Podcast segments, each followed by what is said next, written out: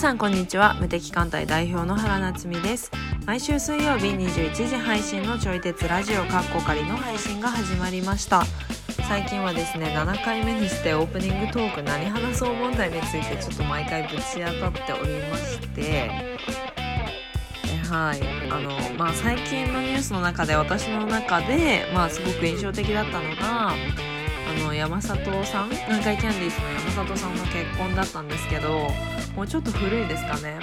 でもやっぱめっちゃ素敵でしたね。なんか全国民から祝福されてたりとか。ね山ちゃんスペック超高いですよみたいな感じで言われてて。なんか、うん、微笑ましい感じだったなって、まあ、客観的に見てたんですけど私あの10年近く前にあの山里さんのラジオずっと聞いてたんですよでまあその時とかはもうほんと嫌われキャラっていうのを推してたりとかあとブサイクランキング殿堂入りしたとかあと「おはよう」ってつぶやくと「なんかお前は目覚めるな」って帰ってくるとかっていうのをもうすごいネタにしてたのでなんか改めてすごい思ったのがあの虎視眈々とこう人に気づかれることなくで世間的なイメージを変えていかれるっていうことってめちゃくちゃすごいなと思ってでまたあの和也さんとディスカッションしたいなって思った次第です。はい。でこれこそね最近話してる長期的なブランド作りの作戦が結構詰まってるんじゃないかなって思ってます。でもしあのラジオで話されることなかったらロボツになったんだなって汲み取ってください。はい。それでは今日のトピックをご紹介いたしますラジオは文化を作る装置であるという話。あと YouTube とラジオの違いは何なのかなどについてお話をしています。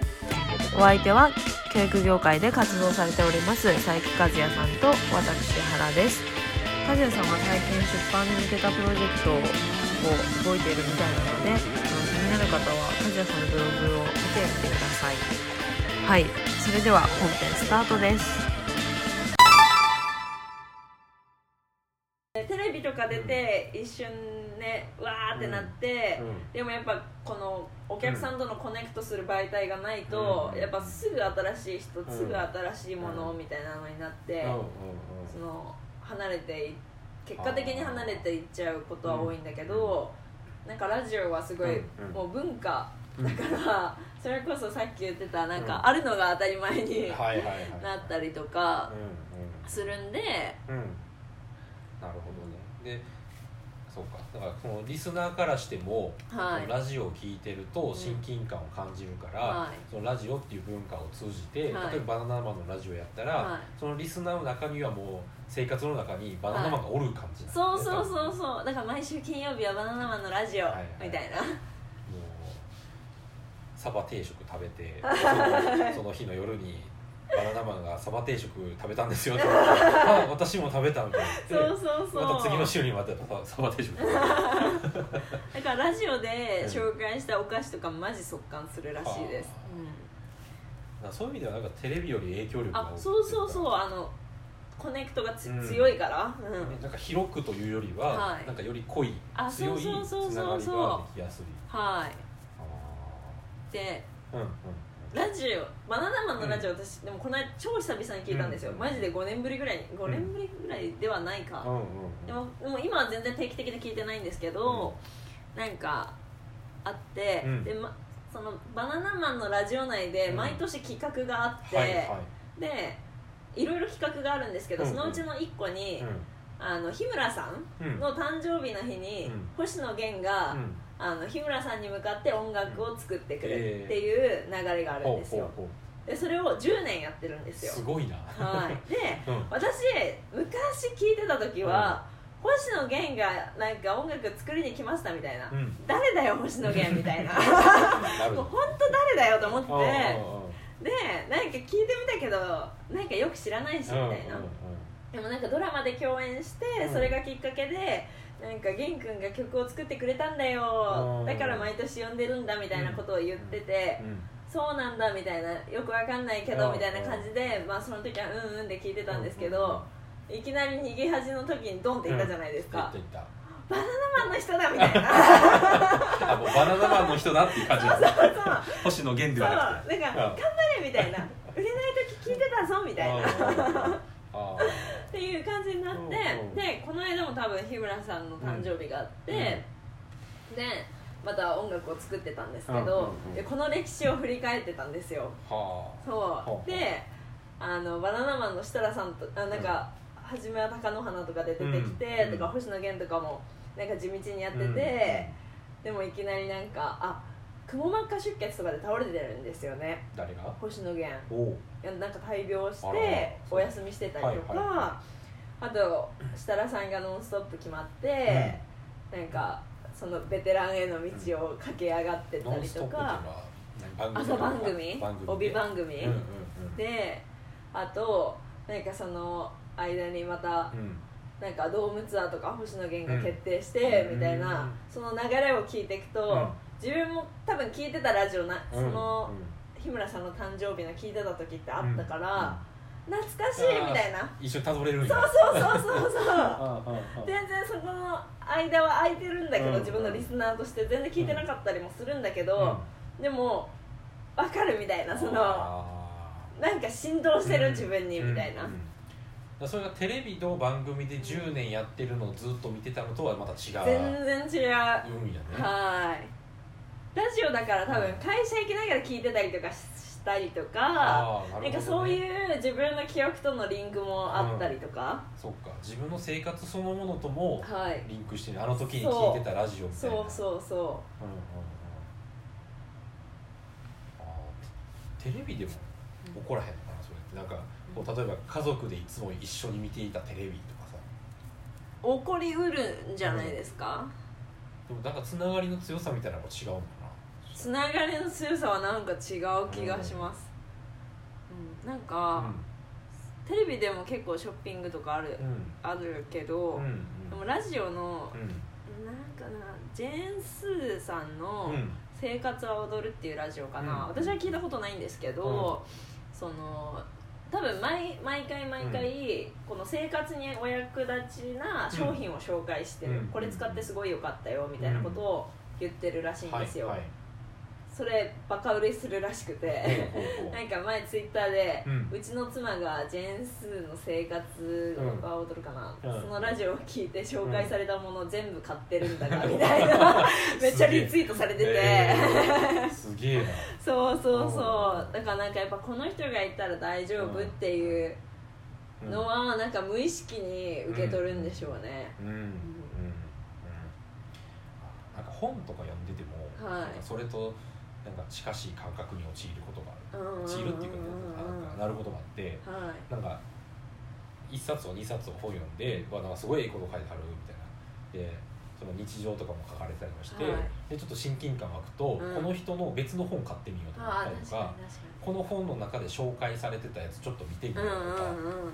なんかそのなんかもう本本っていうものだけじゃなくてなんかその奥にいるなんか著者のうん。とのこうつながりみたいなものが想像できるようになってくると、はい。なんかね今言ってくれたのと似たような感じ紹紹介してもらう全部はい。もう本も全部買うしはい。なんかその紹介されてるものも全部見てみるへしえとかなったりとか、はいはい。でなんか紹介されてるね参考武器でも全部読んでみよう、うんうんうんうんうんうん。まあ結局ちょっと多すぎて。まあでもそのそういう感覚になったことがはある。いでも全然テレビでもできるとは思うけど、うんラジオの方がまあうん。ニッチに向けて発信されてるからうん。刺さりやすいのかな、うん。人が感じられるのかな。ああでもそうじゃないですか。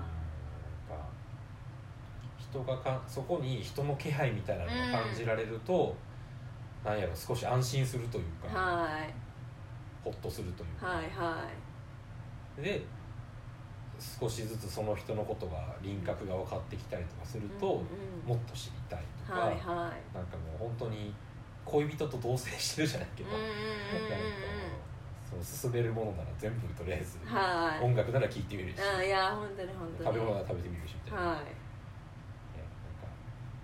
そうやってなんか一緒のものを好きになっていくような感うんうんだからなんかぶ文化っっぽいですよね、うんだからそこにこう歴史みたいなのもねやっぱはい業界からね、うん。うん、で振り返ったらやっぱ一緒にたどれるし。そうそうそうそうそなんかそれでさっきのブランディングの話とつなげるとなんか、まあ、歴史はたどれるし、うん。今現在は日常生活でこう近しいものを感じられるけど、なんか一緒のこう未来っていうか未来の話とかあるのかな。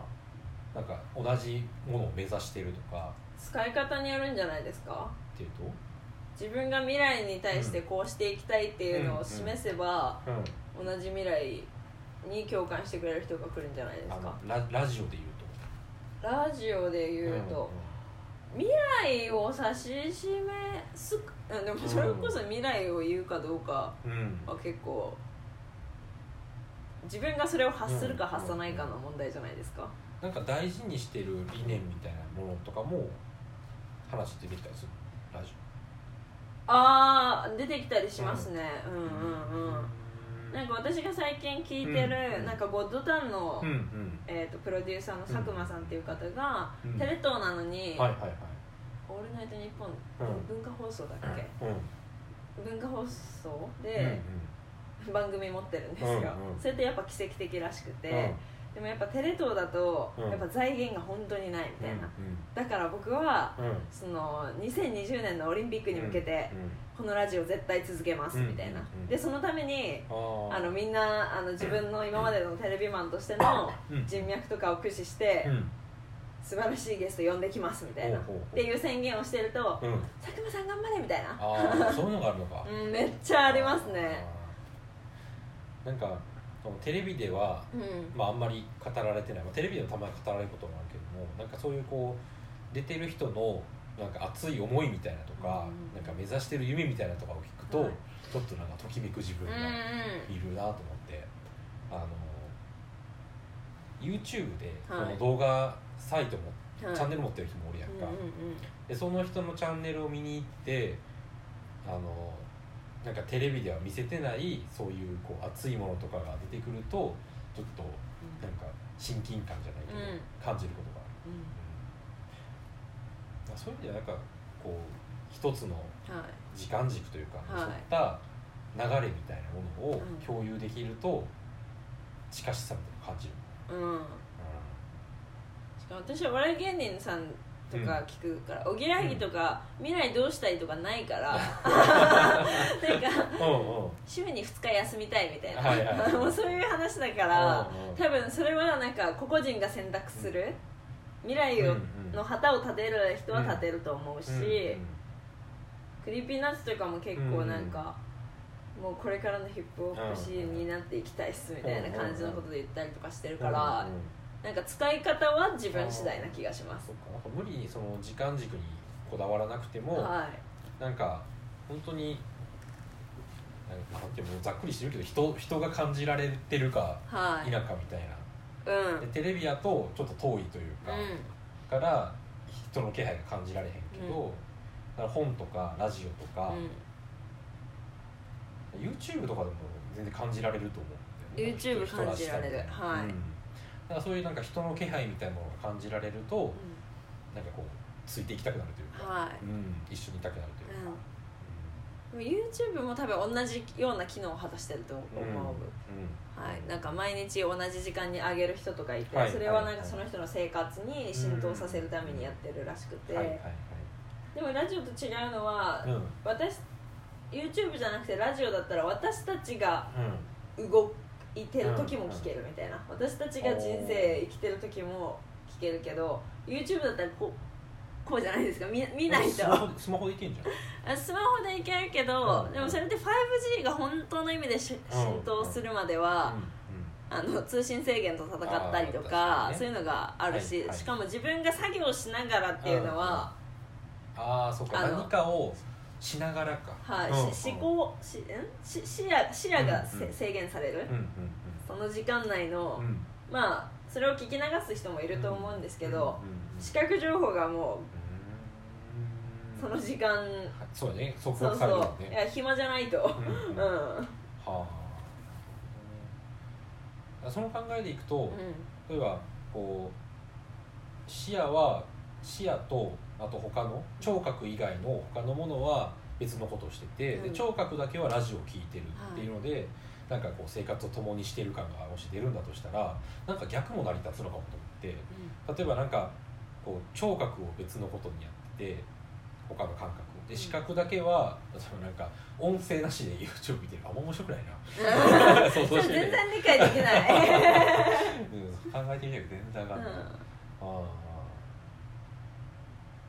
例えばなんかあの視覚と聴覚は仕事しみたいなことをしてたりとか、なんか別のね移動とかしてたりもしてあのカバンにつけてるお気に入りのキーホルダーみたいな、うん。一緒にいるみたいな。存在感だけ感じてるみたいな。はい。まあ、そんなんとかもこう近しさみたいな感じるんじゃないかしら。なんかお気に入りの、はい。なんなんかわからん人形かわからんけど持ち運べる、はい。なんかもう例えばスマホのなんかお気に入りのケースとかうん。も、なんやろ。別のことしながらも意識ができる。とかあとなんか机の上に息子の写真飾ってるみたいなのが、なんかそんそんなの成り立つ。全然ピンときてないね。え それってなんか脳が結構結果的にあのうん。遮断する情報ベスト ベストじゃないですか。うん。そうか。だから別にこう何かどれか一つの感覚をなんかその親しさを感じる対象にアクセスしてたらそう感じるっていうわけではないん感覚が動く。のが多分大事でうんうん。うんなんかそのじゃあ好きなもの身につけてるっちゃ身につけてるけど、うん。でもやっぱこれ毎回見てうわこれ可愛いって思わないですもんね。もうな慣れ慣れちゃうし。うん。変化が。はい。うんうんうんうん。うん。だからラジオ聞いてるって言われたら、いい人なんだなって思う、思うなんかいい人なんだなっていうのがなんか自分の中では分かる、うん。ああだなんかそこでこう、ラジオを聞きながら、はい。まあ、どんどんこういろんな話が入ってくるわけじゃない、で毎回回によって内容も違うし、でそういうまあ変化というか少しずつ情報が増えてきてで、まあ、仮にやけどスマホケースが毎回なんか同じ同じケースだけど毎回なんかうん。日日替わりみたいなとか、は季節で変わるとかやったらまたちょっと違うのかもしれない。ないと思う。ちょっと無理やりかななんかその物の物は多分役割が違って、うん。なんかディズニーとかは、うんそのお土産をこう買うことによって、その思い出に想起させて、うん。あ楽しかったなまた行きたいなっていうので、うん。うん。そのためのお土産うん。機っていう機能があるみたいな、うん。なんかなん。かあのラジオの目的はうん。そうなんだけどみたいな、でも物の機能としてなんかベストな役割を果たすんだったらまたちょっと違うかもしれないですね、うんなるほうん。なんか全然違う話なんですけど、うん。私がよく聞いてるそのポッドキャストで、あのもう一切スポンサーとか入れないどなうんから、何でも喋りたいこと喋りますっていう、うんなんかバイリンガルニュースっていうポッドキャストがあって、それはその女性の方と、まあ、うん男性の方、両方とも英語喋れるんだけど、でもずっと英語で喋ってたら視聴者さん、し視聴者さんは分かんないから、うんだから日本語と英語をなんか混ぜながら喋るんですよ。男性は英語で、女性はできれば日本語、うんうん。でもなんか「ワオ!」みたいな、だからたまに英語喋ったりもするみたいな感じで、大芝みたいな感じではない。全然全然本当にもう会話。でしかも結構ニュースとかを取り上げて、へえなんだろうな日本では報道されないようなうん。ニュースうん。とか、うんうんうん。うん、なんかあのわかんないこの間はソニックの映画が、うん。こうハリハリウッドなのかな、うん。世界的にあの放映される、うん。でそのソニック知ってます？ソニック。ソニック・ザ・ヘッジホッグ違うゲームの。ゲームゲームゲームゲーム。あ青いやつ知ってる。あ青いやつ。知ってる知ってる。でそれを、うん。の予告編をいはい出したらしいんですよ、うん。そしたら あまりにもブサイクすぎて、うん。あのもう人間の歯みたいな。ほうほ 多分調べたら出てくるんですけど、だったらしくて、はいはい。でもうクレームが来て ソニックファンからうん。ふざけんなみたいになってううん。でか監督の方がごめんなさいみたいな、うんうんもうあの皆さんに愛されるキャラに変えますっていう、んんなんか日本ではあんまり話題にならないけどうんでもニュース。あでも結構政治のニュースとか、うんうん。あのなんだろうテロとかに関するニュースとか、はいはいはいなんだろう病気とかそういう身体に関するニュースとかいろいろ取り上げるんですけど、で毎回それが5個ぐらいあるのかな、うんトピックが5個ぐらいあって、インインタラクティブにしゃべるみたいなそれについてしゃべるっていううん。超前置きが長くなったラジオがあるんですけど、はいやそれはあのスポンサーがない代わりに、うん。自分たちで商品を販売して、であのこれ買ってくださいみたいな、あのこうこれこうを財源にしてますうん。みたいな感じのこと言ってて、だから T シャツ作ったりとか、なんかそういう役割でグッズを置いてるとこもある、で多分そのグッズ着てたら「ああの人はあのラジオ聞いてるんだ。はあ。わーい」みたいな。あなんかあ。そういうそのリスナーさん同士のつながりも、うん一つの記号みたいになってはい。でその記号を見ればそのラジオ聞いてるそうそうそうそう。まあ仲間というかはい同士というか、うんうん。っていうふうにそのグッズを設計してる人もいました。うん。うん。あなるほどね。なんか本当にその人ララジオっていうものを通じて、はい。なんかその人となりがすごくはい。あり方みたいなうん。ものが近く感じられて、うん。で、まあ、他の動画とか動画とかだとちょっと束縛が強すぎるという拘束まあねがはい。強すぎたりとかして、まあ、どうしても物理的になんか一緒にい,、はい続けることが難しくなってくると、うん。うん、ででもラジオやと、まあ、そこの拘束力が比較的緩やかで、はい。一緒に、まあ、一緒に生活することがはい、できると、ううんうんうんうん。で物とかになるとなんかあくまでその記号的なもの、はい。うん、なんか別に情報が増えていくわけでもないし、んうん。で何か持ってずっと持ち続けてたら飽きていくはいものでもあるから、うんあくまで記号的な役割をうん。持っててはい。でラジオ聞いてる証みたいなうんうんうん。感じになったりとかする、はい。あ結構まとまってきた。ラジオ深い。ラジオでもやっぱデメリットもあって、うん。やっぱ聞聞かない文化の人は本当聞かない。全然聞かへんもん。うん。なっちゃんにはい触れても聞かへんもん、そう。いやもう本当聞かない人は本当聞かないから、だからなんか本当にニッチな人向けで、でも本当に聞いた人とはめっちゃ仲良くなれるみたいな、そんな装置。なんかもう文化圏だって一個のうん。うん一個のうんうんそういうなんか民民たちみ神たいな。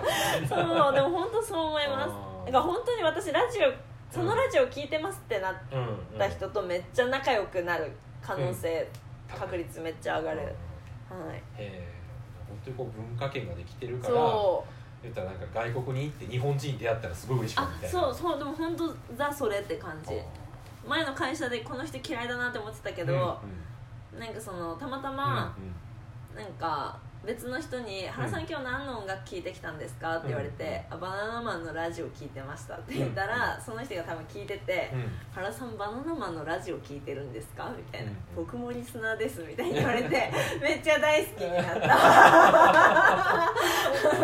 すごいね。本当に。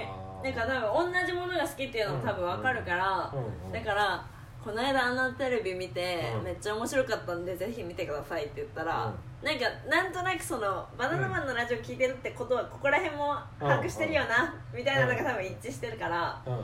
なんかそういう会話も成り立つみたいな。はあ。そうほんまに文化やね。文化本当に文化。日本語をちゃんと理解してるから、はい。言わなくても分かる部分があ分かったりとか、うんうん。共共有できてる。もう共通言語共通認識がたくさんあるって感じ、はあ。はいいろんなつながりがこうできるわけでここも理解できてるし、これも分かってるよねみたいな、ができてるからそっか。だからそれが関係性の近さみたいな、うんはい、ラジオを通じて、うあのラジオのパーソナリティの人たちとかもこう親近感を感じるし、で同じラジオを聴いてる人とももうラジオ聴いてるって分かっただけで、はい。あもうこれも知ってるよん、ねみたいな関係の近さができてくる。あはい。あすごいね。うんだからなんかラジオイベントとかすると、うん。やっぱリスナーさん同士がめっちゃ仲良くなるっていう投稿がよく読み上げられてる、うんこの間あのイベント行ったんですけどみたいな、でなんかおぎやはぎとかは、うんなんかななんあおぎやはぎ、うん。クソメンクソガールって言ってるから、リスナーさんのことを。うん。だからクソメンキャップみたいなはいのをグッズで販売してて、でクソメンキャップかぶってた人と、もしかしてみたいな「リスナーさんですか?」ってなってすごく仲良くなれましたっていうメールがこう届いてたりとかしてて、でリスナーさんリスナーとして聞いてたら、うん。あそうなんだみたいな、うんうん。そのカバンけんあカバンじゃない帽子検索みたいな。とかなんかすごいなんかいい緩やかなつながりを作るって感じ、でもなんかそのそう大事な価値観とかは一致してるよねっていうところだから、なんかこの「ちょい鉄ラジオ聞きました」って言った人はわりかし価値観は合うんだと思いますすごく。ああすごいな。なんか俺らが話してるのもそういう役割になってくるってことか。そ全然実感がないけど。そうなんですね。そう。だからな,、うん。なんだろう。なんか変な人来なくなる確率がぐんと上がるツールだとうん。私はなんか思ってる。うー、ん。はあ文化圏を作るってそうそうそう。文化に合う人は入ってくるし、うん。合わん人は入ってこないし。そうそうそうそう。そうそもそも入ってこないから。すごいな。文化っていう表現的確やなそうですよね。うん。なんかビジネスとかにもなんかそういう部分っていうのはすごい活かせるよね、うんうん。なんか自分となんかその本当にこうお金のやり取りを超えた関係を作って、これから一緒に頑張っていこうねとか,、うんうん。なんかこう一緒に楽しいことやろうねみたいなとか、なんかそういうこう緩いつながりみたいなのを作って、はい。本当にビジネスを超えた関係性を作っていくのであれば、こうはい。ラジオ的なものを使ったりもすると、うん。なんかそういうつながりがずっとこう維持されていくというか、はい同じ価値観とか共通言語がうずっと共有され続けていく。ん。はい。で、まあ、その、まあ、結果論というか、うん。そのなんか一つ自分がこんだけ頑張ってこれ作ったからちょっとこれ買ってよみたいな、みたいな感じでこうお金もらったりすることとかは結果論としてはできるけど、ん。結果論っていうのかななんかおまけみたいうんうんうんうん。なものではできるけど、そうね。本当にグッズ的な感じよね、うグッズ的な感じはできるけどでもその本質は、なんかその共通言語とかそういうはい。共通の文化を通じてでそこに賛同してくれてる賛同してくれてる、でそれを賛同して共有しながらはいはい。つながりを作っていく、はい。うんなんかそういう意味ではなんか単純にファンっていう言葉とちょっと違うような感じもしるよね。そうですね。確かに。うん。ファなんかファンとはちょっと違うかも、うん。なんか私ファン嫌いなんですよ。ファン嫌いなの？え何？ファンっていうこと概念が嫌いあいやファンですって言われると、う一気に心シャッター閉ま閉める。あバナナのファンですねって言われると もうピシャッとなるん。やあいやいやいやいやち違う。自分自分が言われた場合ああ夏美さんいつも投稿見てます。すごい好きです。シャッ。あなるほど、はいそういうこと？な私なっちゃんのファンなんですって言うと、ピシャッとなる。はい。へえなんで？えもうなんか、うん。その表面的にしか見てない感じ、うん無理。あ っていうまあこれはなんか昔からなんですけど、うん。なっちゃんのテレビ見てますみたいな感じ。あそうそうそうそうそう。そうなんかファンファンですって別になんかそういうのじゃないみたいな,、うん。なんか私はなんか同じ価値観を持ってる人と一緒に進んでいきたいっうんていうのは多分もともとあって、うんであともうその一対うん。他のあ一対他というかなんかその、うん。そんな愛想振りまいてうんうん。